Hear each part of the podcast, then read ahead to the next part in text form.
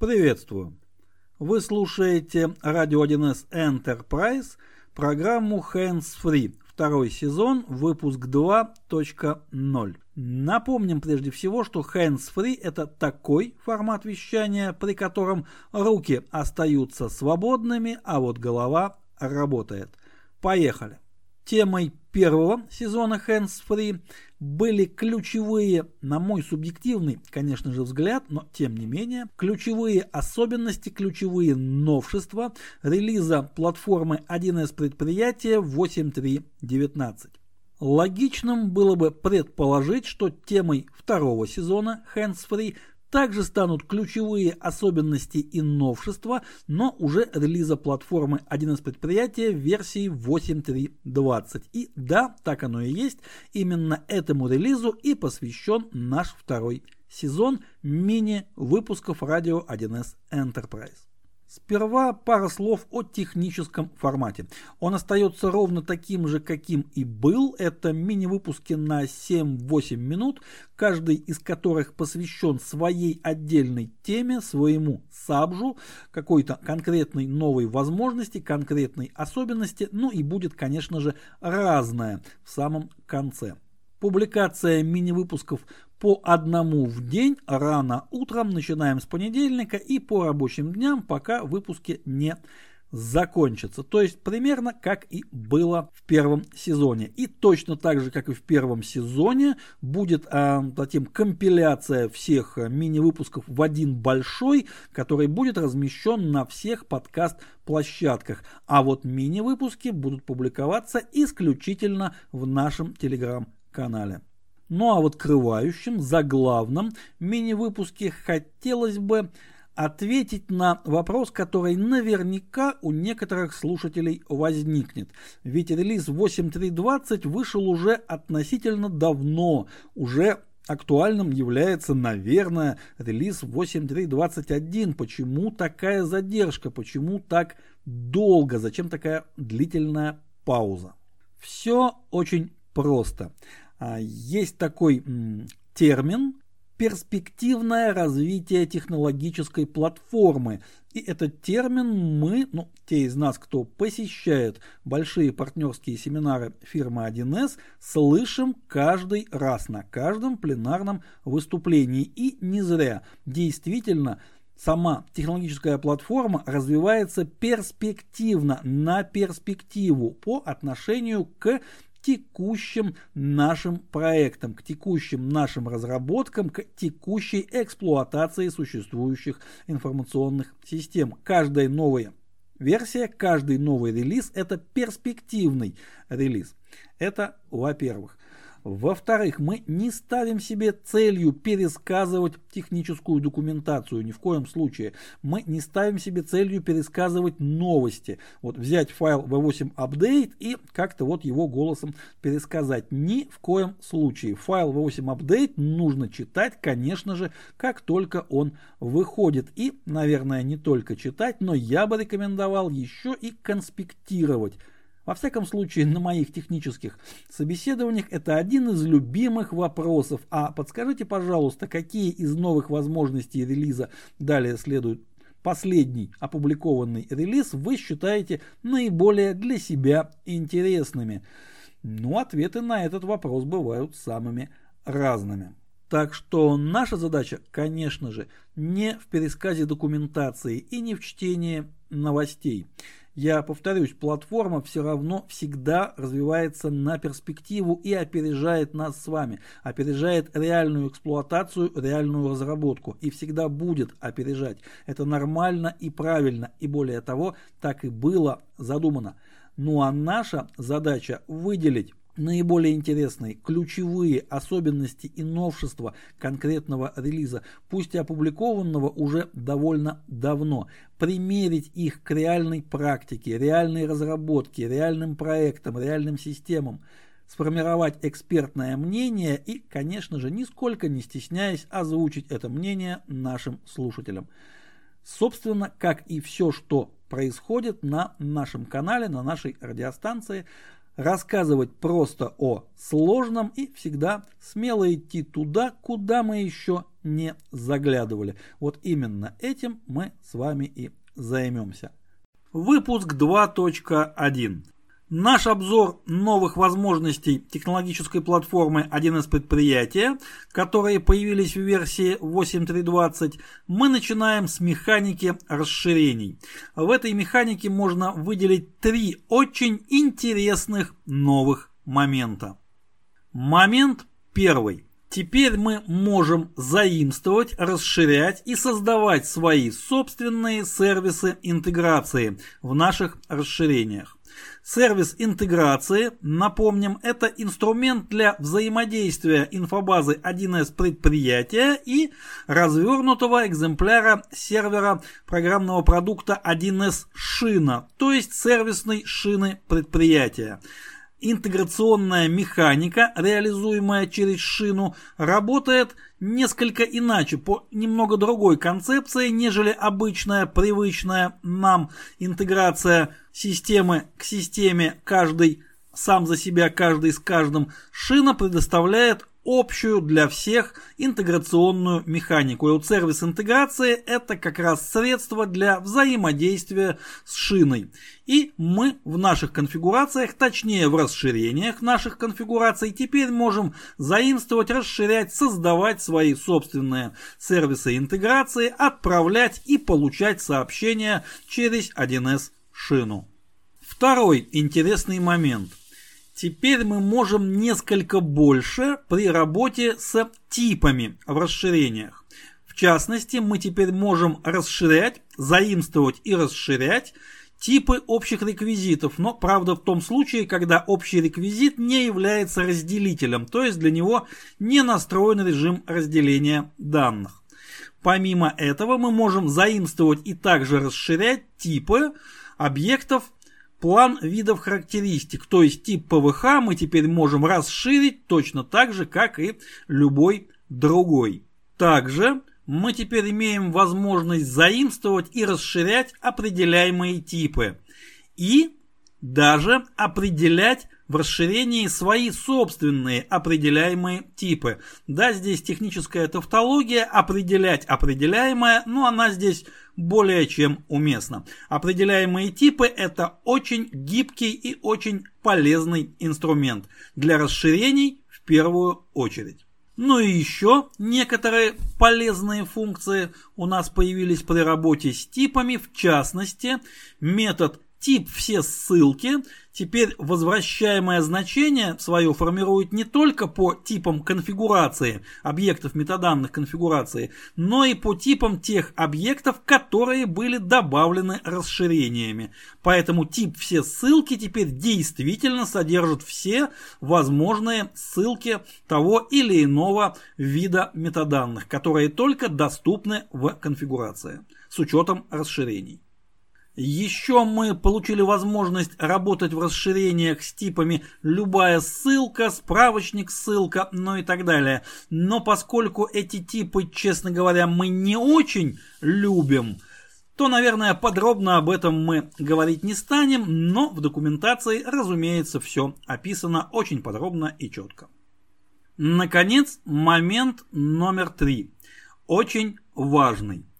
Он касается ситуации, когда в заимствованном модуле, точнее при попытке компиляции заимствованного модуля, происходит ошибка. Ошибка компиляции. Платформа видит, что какой-то метод модуля расширен, заимств, модуль заимствован, а метод расширен, нужно метод выполнить, платформа пытается скомпилировать заимствованную версию, расширенную, точнее версию модуля, и происходит ошибка компиляции. Ранее, до версии 8.3.19 включительно, в этом случае возникала просто ошибка компиляции, то есть runtime error, то есть старое доброе исключение. Все падало. Вот так платформа работала до версии 8.3.20, а в ней поведение было изменено. Теперь такой ситуации, когда возникает ошибка компиляции, ошибка фиксируется, ну, разумеется, она фиксируется, информация об этой ошибке будет доступна через соответствующую функцию, информация для технической поддержки, это можно будет увидеть.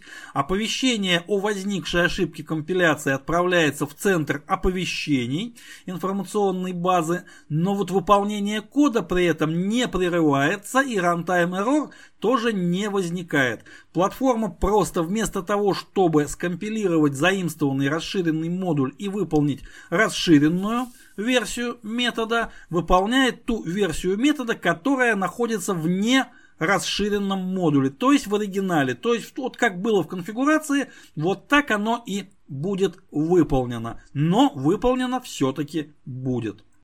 Стоп! Режим правки. Очень важный момент. Какое именно поведение будет у расширения, то есть у платформы при работе с этим расширением, определяется не только релизом платформы, но еще и режимом совместимости расширения. И если режим совместимости 3.20 или больше, вот тогда поведение будет новым. Правку закончить. В одном из тематических выпусков, посвященных, если меня не подводит память, э, программному интерфейсу отдельно взятого метода, мы говорили о том, что существуют две принципиально разные стратегии реагирования любого программного кода, а платформа, наша любимая технологическая платформа, это ведь тоже программный код, который, да, работает с нашим программным кодом. Ну вот так это устроено, такой у нас стек. Так вот, Программный код может отреагировать на какую-то нештатную, нежданную, непонятную мусорную ситуацию двумя способами. Либо же посчитать, что вот это нештатное, поэтому мы его игнорируем и если есть возможность берем значение по умолчанию, ну или как в данном конкретном случае выбираем поведение по умолчанию. Оно уже у нас есть, оно у нас задано, запрограммировано. И мы просто к нему откатываемся, потому что в расширении написано что-то неработоспособное. Либо есть вторая стратегия, стратегия взрыва, когда мы в таких ситуациях просто прерываем исполнение, выбрасываем исключения, бросаем работу с криком «все пропало, здесь что-то нерабочее». И вот до версии 8.3.20 использовалась в таких ситуациях платформой стратегия взрыва, а теперь используется стратегия умолчания. И это обязательно нужно учитывать при разработке расширений. Момент, повторюсь, очень важный. Выпуск 2.2. Следующим в очереди на рассмотрение новых возможностей версии 8.3.20 технологической платформы у нас стоит автономный сервер информационной базы.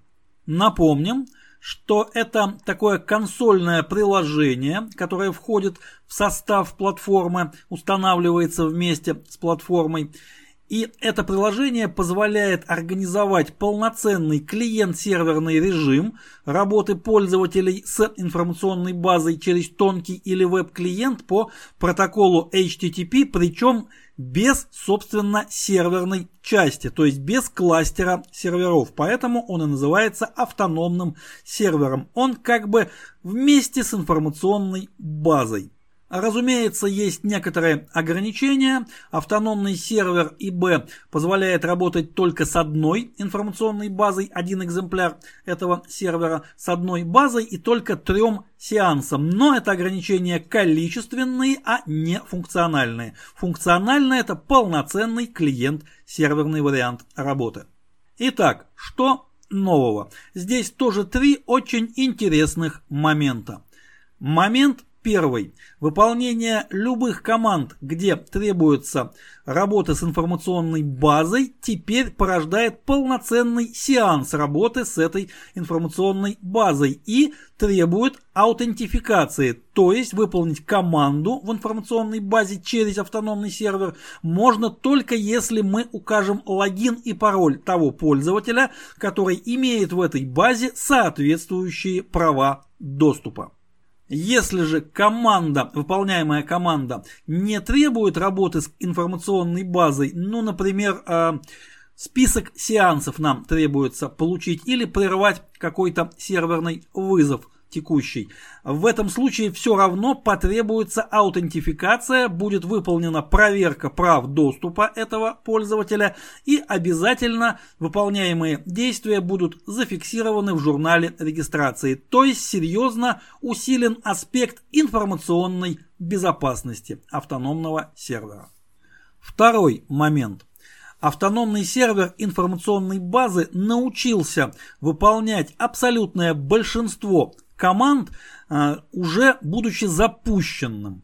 То есть, если мы запустили автономный сервер как приложение в операционной системе, или же как сервис, или как демон, если мы работаем в операционной системе Linux, так вот, уже запущенный экземпляр автономного сервера тоже прекрасно умеет понимать, принимать и выполнять команды. Для этого Теперь есть соответствующие опции вызова. И обращение к уже запущенному экземпляру автономного сервера производится либо по идентификатору процесса, если мы обращаемся с той же машины, где и он сейчас функционирует, мы просто указываем процесс ID, либо же если автономный сервер работает где-то на удаленном компьютере, мы обращаемся по протоколу SSH и тогда указываем имя, порт и точно так же можем исполнять команды на удаленном экземпляре сервера. Исключения составляют только три команды. Это инициализация конфигурации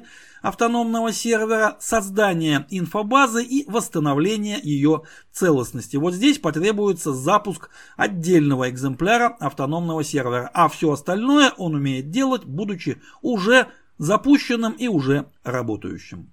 Стоп! Режим правки. Для выполнения этих команд нужно запустить не сам сервер, то есть э, процесс IB-SRV, а конфигурационную утилиту, то есть IB-CMD. Правку закончить. На этом следует акцентировать внимание. Автономный сервер информационной базы не требует от нас поднятия и запуска каких-то вспомогательных дополнительных серверных приложений, в частности веб-сервера или SSH-сервера. Сам автономный сервер информационной базы выполняет эти функции. То есть он работает и как веб-сервер, и как SSH сервер и как SFTP сервер. Все это он умеет вот внутри себя. Дополнительно нам ничего не требуется. Нужно только запустить консольное приложение. Либо явно, либо в режиме сервиса слэш демона. И здесь мы переходим к моменту номер три – Начиная с версии 8.3.20 мы можем определить несколько HTTP или SSH шлюзов для обращения к нашему экземпляру автономного сервера информационной базы. Для этого в соответствующих местах его конфигурационного файла нам необходимо описать параметры этих шлюзов. Адреса, хосты, порты, расположение ключей, ну и другие необходимые технические параметры. Подробнее об этом, конечно же, следует смотреть в документации к релизу. То есть, если нам нужно, чтобы наш автономный сервер отзывался через разные сетевые интерфейсы, слушал разные порты, мы можем его об этом попросить. Дополнительный момент уже без номера и без перечисления, начиная с версии 8.3.20, автономный сервер информационной базы серьезно расширил набор команд, которые он понимает и умеет выполнять. Он теперь умеет работать со списком сеансов, с блокировками, с расширениями, он умеет управлять режимом поддержки информационной базы, ну и так далее Далее полный перечень новых возможностей, новых функциональностей, разумеется, приведен в технической документации. Автономный сервер, конечно же, не может служить полноценной заменой большому, серьезному, взрослому кластеру серверов 1С предприятия, но с его помощью можно реализовать огромное множество интересных, нужных и полезных в первую очередь для разработчика сценариев отладочных, тестовых, каких-то других, которые требуются нашей технологии разработки, но и организовать производственное его использование, продуктивное для тех инсталляций 1С предприятия, где вот с инфобазой буквально работает 1-2 пользователя, то есть почти настольных, но при этом со всей надежностью и стабильностью клиент серверного режима работы автономный сервер тоже позволяет. Выпуск 2.3. В этом выпуске мы рассмотрим новые возможности системы взаимодействия. Этот компонент технологического стека 1С по идее не нуждается в дополнительных представлениях, напоминаниях, что же это такое и зачем, но будем надеяться, что не нуждается. И поэтому мы сразу же переходим к сути. А что у нас интересного, что у нас нового? Система взаимодействия – начиная с версии 8.3.20, научилась взаимодействовать с внешними пользователями, причем как с живыми внешними пользователями, так и с внешними пользователями, которые для взаимодействия предпочитают не человеческую речь, а более строгие, более техногенные форматы, ну, например, такие как XML или JSON то есть пользователями-роботами. Взаимодействие с живыми внешними пользователями организовано через специальный сайт, то есть живому пользователю вовсе не обязательно устанавливать у себя какое-то программное обеспечение, какое бы то ни было. Ему достаточно браузера, он идет по предоставленному ему адресу. Этот адрес мы формируем внутри системы взаимодействия и пересылаем тому пользователю, с которым хотим взаимодействовать. Он по этому адресу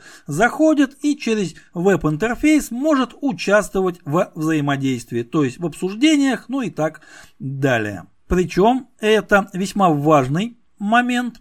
Внешний пользователь может взаимодействовать с нами, ну как с нами, с информационными базами и их пользователями через систему взаимодействия. Так вот, может взаимодействовать как при помощи того сайта, который предоставляется вендором, то есть фирмой 1С, в рамках сервиса 1С Диалог, там есть такой инструмент, Диалог онлайн, можно использовать его, но если сервер взаимодействия, то есть система взаимодействия у нас организована на автономном, то есть отдельно развернутом экземпляре сервера системы взаимодействия, и он работает где-то у нас внутри, то мы можем там же развернуть наш собственный экземпляр сайта для взаимодействия с внешними пользователями. Так или иначе, доступ им мы организуем. Для внешних пользователей роботов дело обстоит немножечко грустнее. Они могут общаться с нашей системой взаимодействия только в одностороннем порядке. Как сказал бы специалист по радиосвязи, у нас есть только симплексная связь. То есть внешний пользователь, робот, может обратиться к нашему экземпляру системы взаимодействия и передать нам какие-либо сообщения через специально для этого выделенный REST интерфейс, ну, в нашей терминологии HTTP сервис, но только в одну сторону. Внешний пользователь может передавать нам сообщения, но не может ничего из нашей системы получить. Но нужно заметить, что для реализации огромного количества интересных, полезных эксплуатационных сценариев, когда мы сцепляем взаимодействием несколько различных разнородных систем, даже и связь в одну сторону нам очень и очень поможет. Далее появилась возможность указать пользователя, от имени которого информационная база, точнее фоновое задание, которое работает в информационной базе, будет взаимодействовать с системой взаимодействия. Да, здесь тоже техническая тавтология, взаимодействуем с взаимодействуемым, но она здесь тоже очень уместна. Итак, у нас есть информационная база, которая периодически, и это тоже не живой пользователь, это пользователь-робот, то есть регламентное задание, запускающее в фоновом режиме выполнение некоего программного кода фоновое задание, то есть запускается. Так вот, это фоновое задание, обращаясь к системе взаимодействия, теперь может явно обращаться от имени конкретного пользователя, чего раньше не было. Но и традиционно каждую новую версию система взаимодействия привносит какие-то улучшения. Небольшие, побольше, помельче, покрупнее, но улучшения. Из улучшений – версии 8.3.20 можно отметить, например, автоматическое завершение видеозвонка, когда в списке участников остается только его инициатор. Ну, в самом деле, а зачем поддерживать звонок, если разговаривать, собственно, больше уже и не с кем. Пусть он завершается автоматически. Также появились новые удобные возможности для управления прочитанностью сообщений системы взаимодействия. Ну и так далее. Список улучшений, разумеется, двумя пунктами не заканчивается, но за подробностями я в очередной раз отсылаю слушателей к документации, сопровождающей релиз. Выпуск 2.4. Если бы мы задались целью провести сравнительный анализ примитивных типов в контексте языка запросов, технологической платформы 1С предприятия, мы неизбежно пришли бы к следующему выводу. Да, все эти типы примитивны, да, все они равны своей примитивности, но некоторые из них, точнее некоторый один из них, все-таки другие превосходит. Все равны, а он равнее прочих. Из трех примитивных типов строка, число, дата, язык запросов предоставлял нам расширенные, ну относительно расширенные возможности по манипулированию величинами примитивного типа только для примитива дата. С датами можно было проводить разные интересные операции, можно было преобразовывать, сравнивать, ну что-то в этом роде. Все мы прекрасно понимаем, о чем речь. С числами и строками у нас такого не было, мы даже не могли преобразовать число к строке, ну, например, средствами языка запросов. Версия 8.3.20 в этом плане является не уравнивающей, а развивающей, назовем это так. Для примитивных типов число и строка в языке запросов появилась возможность задействовать ну, почти все те же самые элементарные функции, которые доступны нам в процедурном языке, во встроенном языке. Почти все, что мы можем написать кодом, мы теперь можем написать и в запросе. Попробуем кратко перечислить, что же у нас теперь доступно. Для строк можно преобразовать число в строку, можно вычислить длину строки, можно выполнить преобразование к верхнему или нижнему регистру, можно отрезать пробелы слева и справа, можно выполнить поиск по под строке и можно даже выполнить замену, то есть читаем из базы данных строковую величину, выполняем замену под строки на какую-то другую подстроку и имеем дело уже с преобразованной, модифицированной строковой величиной. И все это прямо в тексте запроса. Для примитива число мы получили ну, практически весь набор элементарных функций – тригонометрических синусы, косинусы, тангенсы, логарифмических логарифм экспонента, возведение в степень, взятие квадратного корня. Ну вот вся та математика, которая нам доступна во встроенном языке, теперь может быть задействована прямо в запросе. А здесь, если вот внимательно прислушаться, наверное, можно будет расслышать а, такой тихий вопрос, такой вот ответ на встречную реплику, а часто ли вообще мы задействуем, ну, например, логарифмы или какие-нибудь тангенсы в нашем программном коде, а насколько это вообще нужно и важно?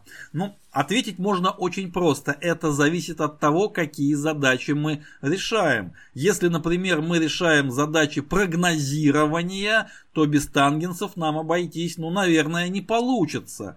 если мы хотя бы просто строим какую-то логарифмическую шкалу, ну, наверное, ее гораздо удобнее будет строить, если у нас в руках есть уже логарифм, и нам не нужно вот самостоятельно изобретать логарифмическую линейку, какие-то алгоритмы прям писать, ну, на совсем примитивном уровне.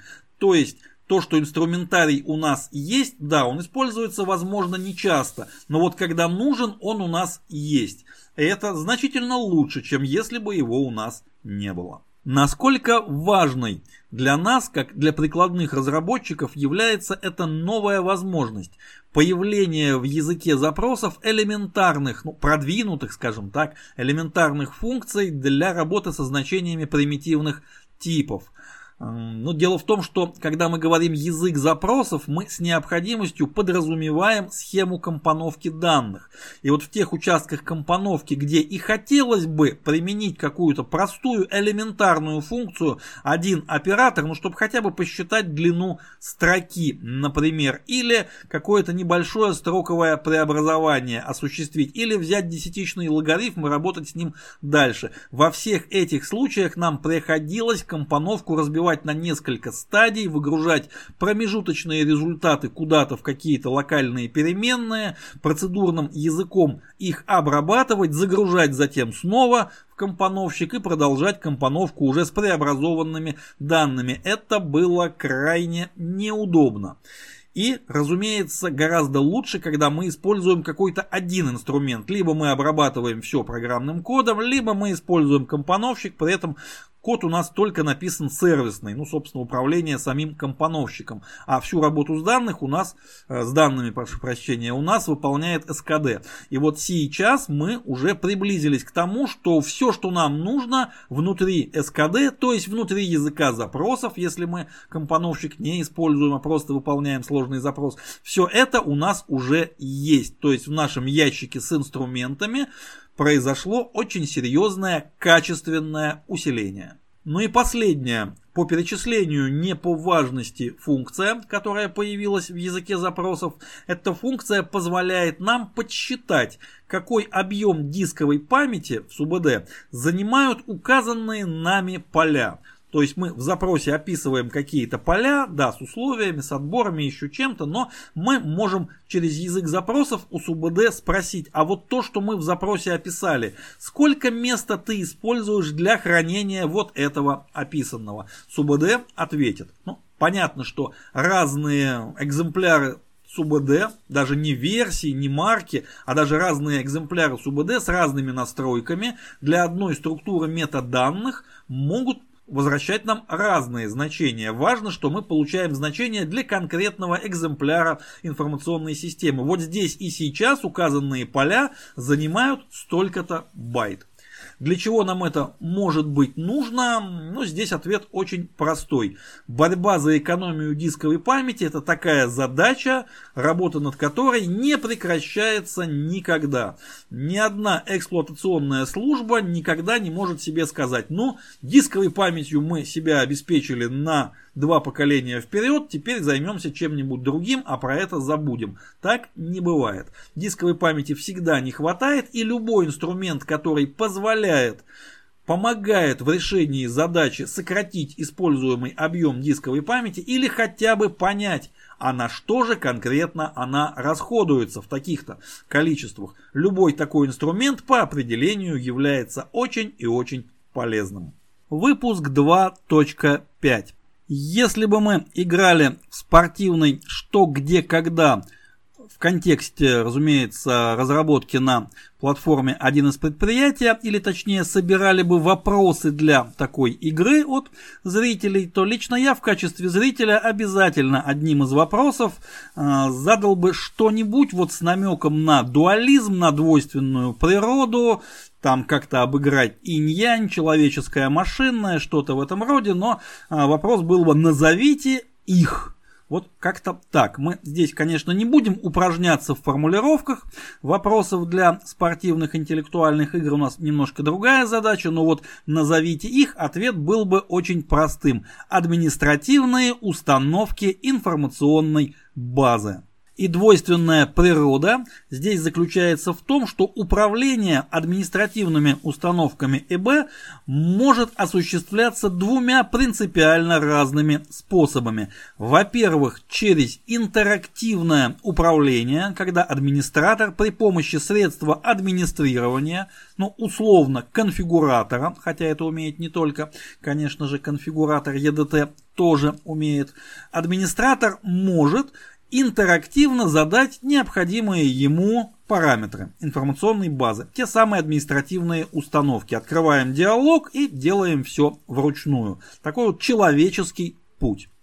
Но есть и другой путь, машинный, когда значения тех же самых административных установок изменяются программно, то есть в клиентском сеансе информационной базы исполняется соответствующий нами написанный прикладной программный код и эффект от его выполнения ровно такой же, как если бы администратор все делал вручную. Здесь, конечно, можно довольно ехидно заметить, что пойдя по машинному пути, мы можем свернуть обратно на человеческий, ведь если у нас исполняется программный код, значит в конфигурацию может быть встроена соответствующая форма, и это тоже будет интерактивным инструментом, с которым работает человек, а там внутри работает программный код, но в эту софистику мы углубляться не будем. Важно, что до версии 8.3.19 включительно, то есть включая 8.3.19, у нас не было полного соответствия между теми интерактивными возможностями по управлению административными установками инфобазы и соответствующими методами встроенного языка. То есть через программный код мы могли какие-то административные установки модифицировать, изменять, а какие-то не могли. И версия 8.3.20 устанавливает паритет между интерактивным и программным путями, способами управления административными установками. Какие возможности программного управления настройками инфобазы у нас появились? Во-первых, мы можем теперь программно активировать программную лицензию. Программно активировать нечто программное. Да, и здесь у нас тоже техническая тавтология, и здесь она также совершенно уместна. Во-вторых, мы можем программно управлять, административно управлять журналом регистрации, то есть настраивать период разделения журнала и выполнять операцию сокращения журнала регистрации тоже программным образом. Ну и в-третьих, мы теперь можем программно управлять региональными установками инфобазы и сеанса. Что к ним относится? Ну, региональные настройки, они же региональные установки.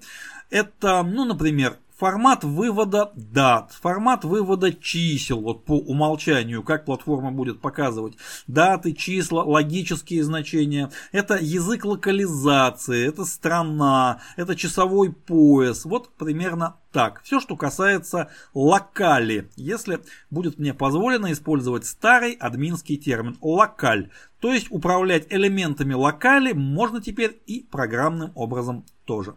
Понять, какие именно возможности появились, можно очень просто. Конечно, желательно все-таки внимательно читать документацию к релизу, но можно поступить в этом случае даже немножечко проще. Нужно просто открыть соответствующее диалоговое окно, соответствующий элемент интерфейса, например, в конфигураторе, и посмотреть, какие возможности там доступны по управлению журналом, по работе с программной лицензией и по работе с региональными установками. Вот ровно все то, что доступно в интерактивном режиме, теперь доступно и через выполнение программного кода.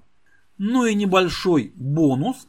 Понятно, что соответствующие формы, то есть в виде общей формы, в виде обработки, не суть важно, мы можем реализовать самостоятельно. Ну вот просто взять конфигуратор и написать все, что нам нужно. У нас будет своя форма интерактивного управления админскими, административными установками инфобазы в пользовательском режиме, то есть внутри клиентского сеанса. То есть нам не требуется доступ к конфигуратору, административный доступ к самой инфобазе для того, чтобы управлять ее параметрами. Это можно сделать из рантайма. И нужную функциональность мы можем разработать сами. Но тогда получилось бы, что каждый из нас сам для себя что-то вот такое разрабатывал.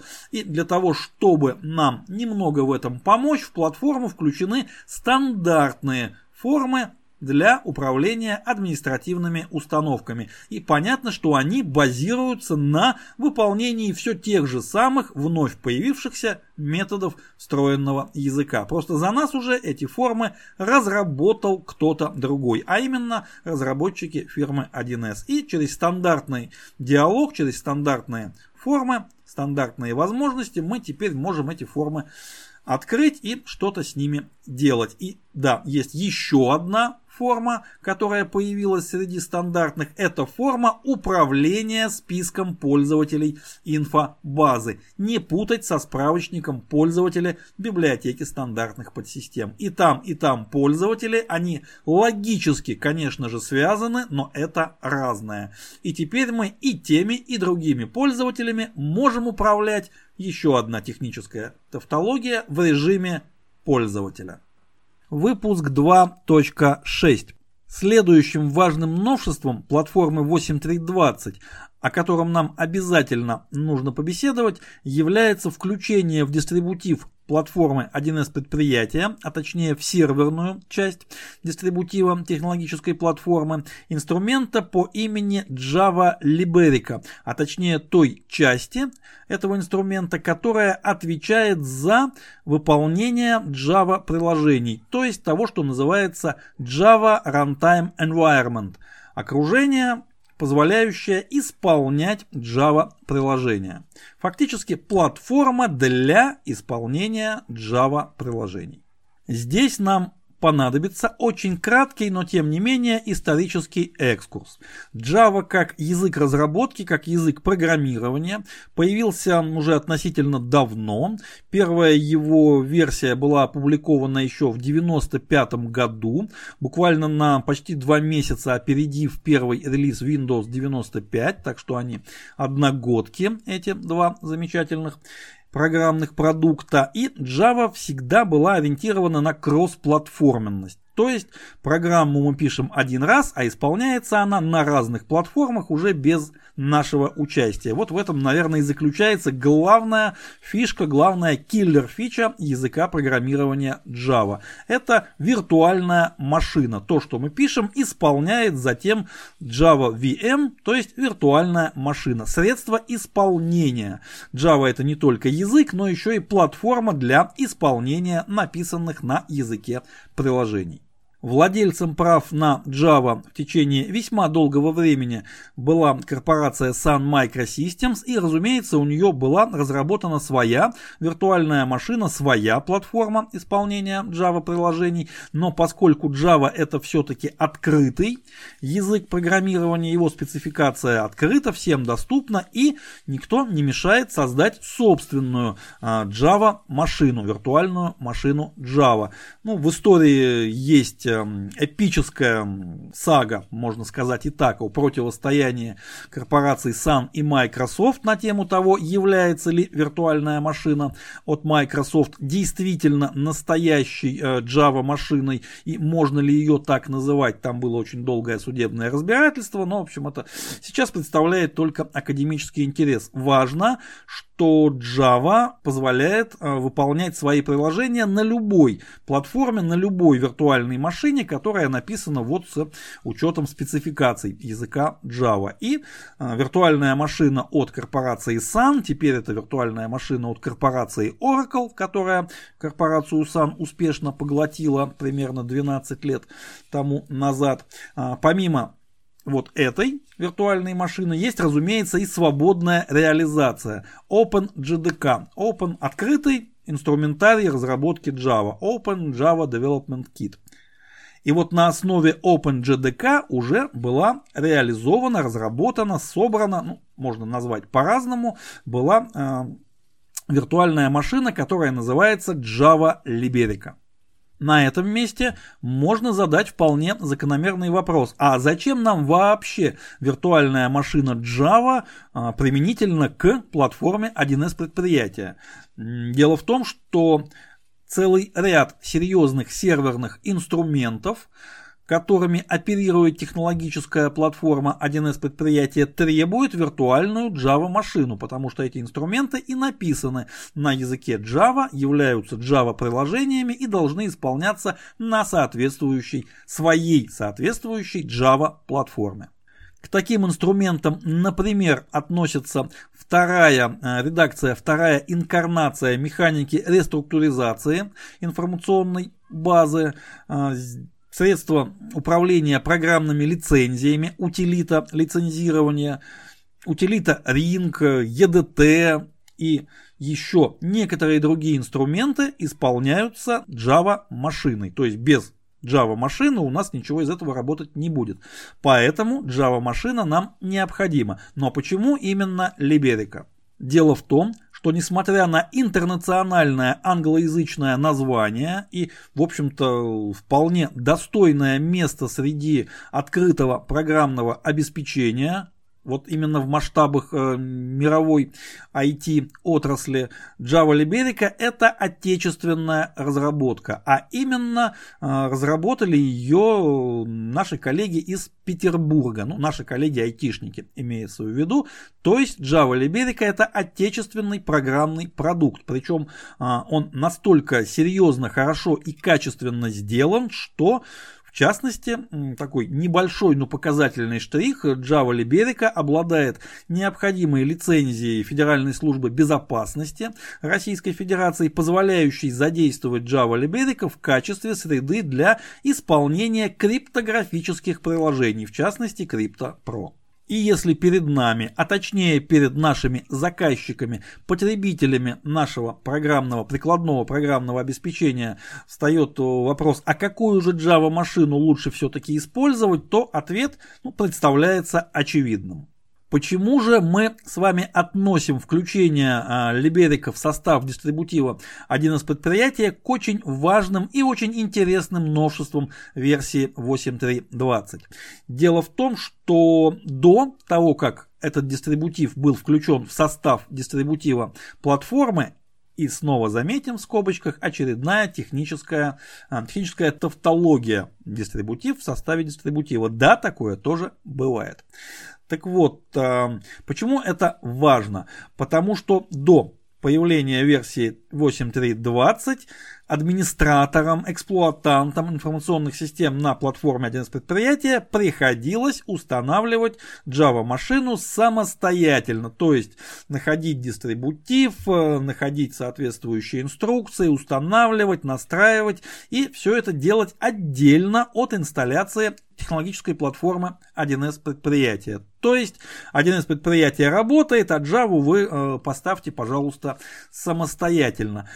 Да, так тоже можно, но все-таки лучше, когда программное обеспечение, серверное программное обеспечение поставляется в виде консистентного, согласованного дистрибутива, где все необходимые части уже находятся внутри. И мы при установке просто выбираем, какую часть мы хотели бы использовать, какая часть нам нужна. Это же касается и новых версий, обновлений. Их бы тоже очень хотелось получать в консистентном виде, чтобы не заниматься самостоятельным поиском, установкой и настройкой необходимых серверных компонентов.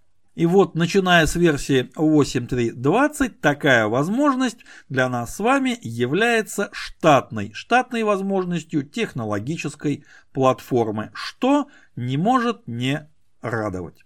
Выпуск 2.7. Следующим в очереди пристального рассмотрения новых возможностей версии 8.3.20 технологической платформы 1С предприятия у нас стоит замечательный протокол OpenID Connect, точнее поддержка этого протокола технологической платформой.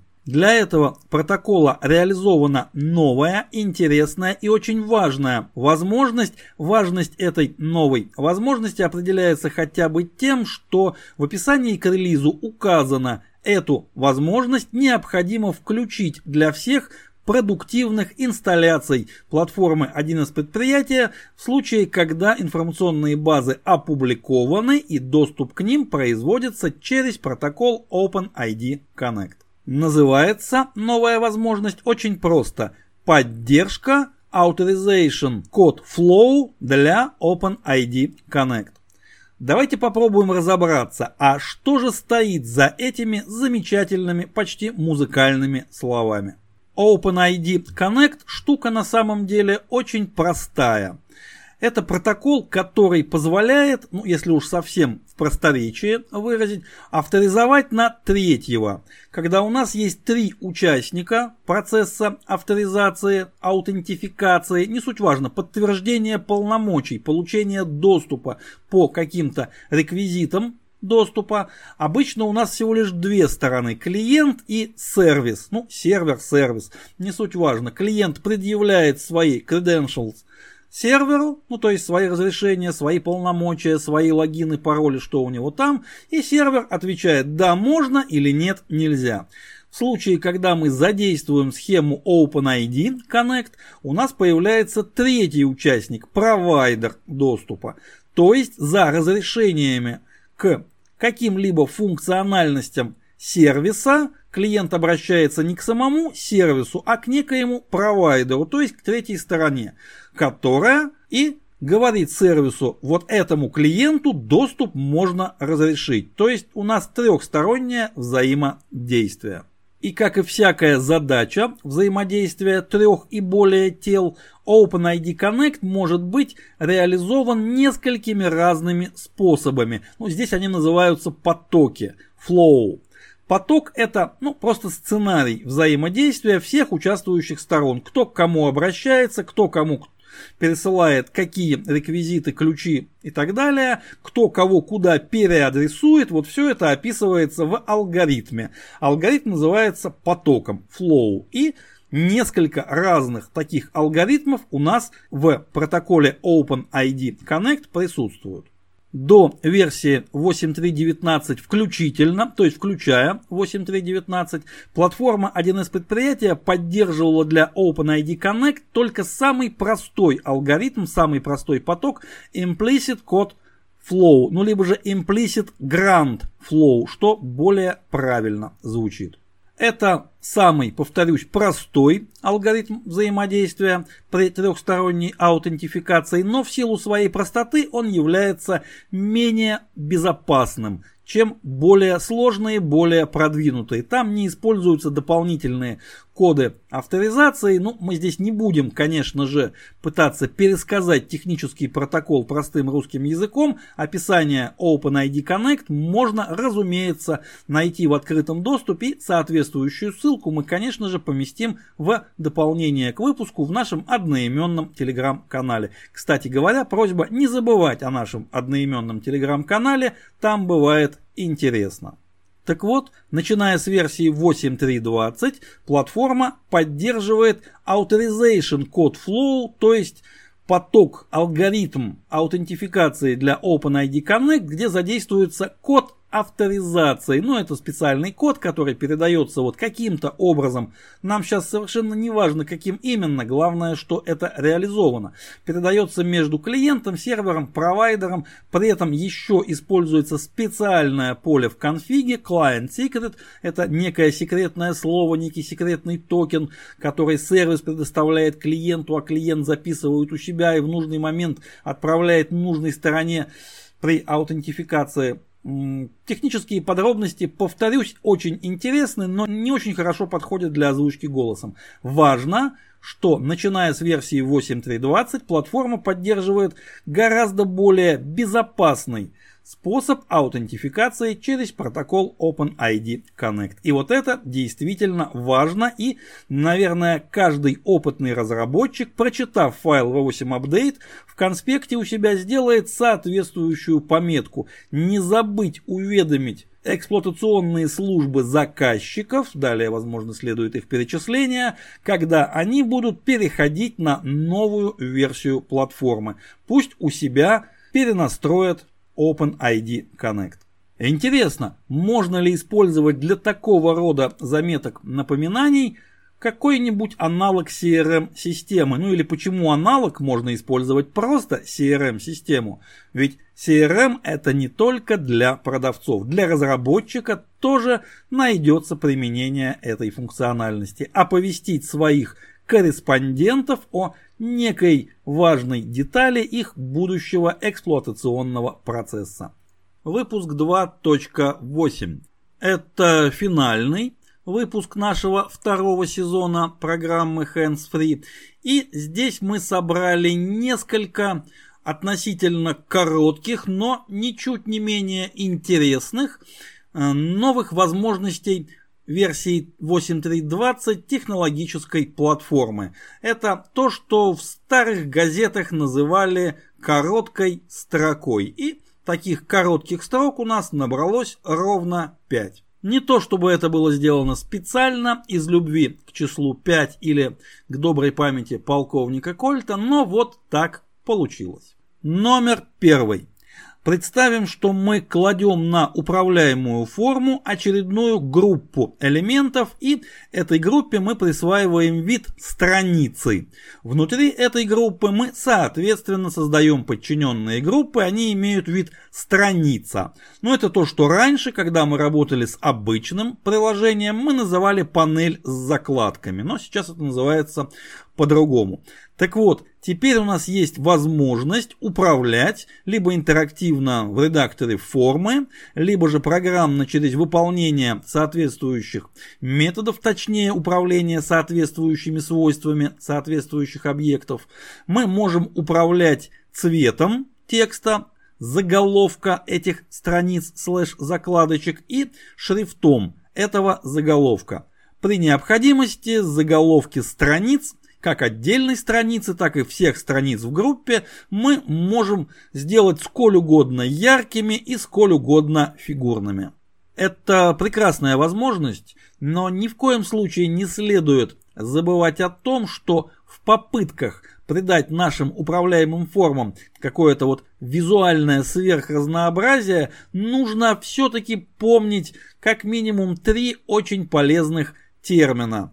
Каждый из них в своих кавычках это стиль, это унификация, единообразие, она же, и разумные рамки. Все-таки мы с вами инженеры, а не художники. Номер второй и также из области визуального интерфейса а, для динамических списков версии 8.3.20, начинаем с этой версии, появилась возможность задать выражение представления для полей из набора данных, на основании которых строится наш динамический список, и для вычисляемых полей этого динамического списка. То есть не просто вывести представление, но и вот как-то его еще и выразить, тем самым обеспечив ну, большую информативность, большую смысловую нагрузку, смысловую емкость, ну и так далее. Важный момент, э, выражение представления можно использовать только для тех полей, которые отображаются непосредственно в динамическом списке. Если они отображаются как-то иначе, вне списка, для них выражение представления работать не будет. Номер третий. У глобального объекта, то есть у свойства глобального контекста по имени клиентское приложение, вот у этого объекта появились два новых свойства. С их помощью можно, во-первых, в любой момент из программного кода определить, какой же тип клиентского приложения используется нашим сеансом. То есть узнать, мы вообще где.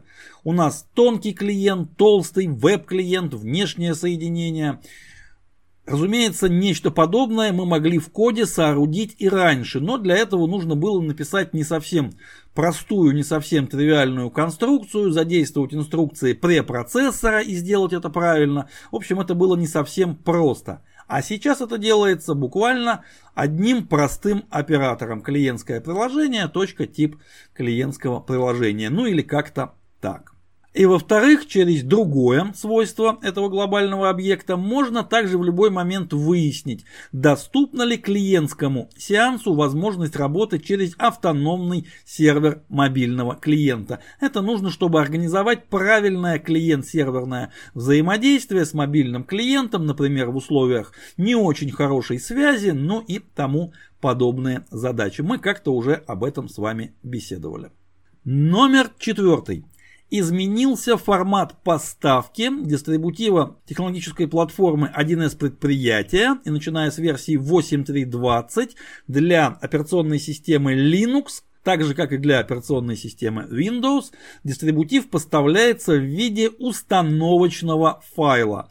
То есть никаких больше отдельных пакетов, как это было раньше, отдельно для операционных систем э, класса, назовем его так, Debian, отдельно класса RPM. Сейчас вместо этих всех пакетов есть инсталлятор, который позволяет выполнять установку платформы в нужной конфигурации в нужной комплектации. Ну, точно так же, как выполнить установку, можно выполнить и удаление ранее установленной версии платформы. Ровно так же, как это происходило и происходит на операционной системе Windows. Соответственно, внесены необходимые изменения в конфигурационные файлы технологической платформы, в те их участки, которые отвечают за размещение дистрибутивов. Но это требуется для различных сценариев административных оперативной установки, автоматического обновления и так далее.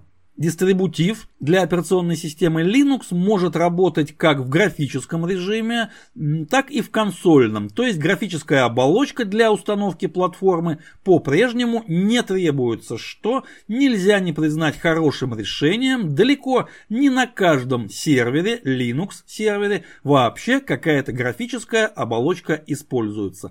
По мнению многих и многих системных администраторов и инженеров по эксплуатации информационных систем, на серверах графическая оболочка бывает избыточной. И, наконец, еще одно небольшое изменение в поставке 1С предприятия, то есть в дистрибутиве технологической платформы, начиная с версии 8.3.20, утилита лицензирования в дистрибутив платформы не входит, а поставляется отдельно, и ее можно получить э, через сервис получения обновлений, то есть штатным для всех пользователей и партнеров образом. Это означает, что вот а, если нам требуется куда-то установить, доустановить отдельно утилиту лицензирования, дистрибутив нам не требуется. Доступ к этой утилите очень существенно упрощен. Разумеется, полный перечень новых возможностей, оптимизаций, исправлений, дополнений – реализованных в рамках версии 8.3.20 платформы 1С предприятия, далеко не исчерпывается теми моментами, о которых мы рассказали, которые попытались раскрыть в нашем втором сезоне программы Hands Free мы постарались отобрать наиболее интересные для наших слушателей, ну и для нас самих, конечно же, в первую очередь, потому что подкаст, он же радиопередача, все-таки авторский.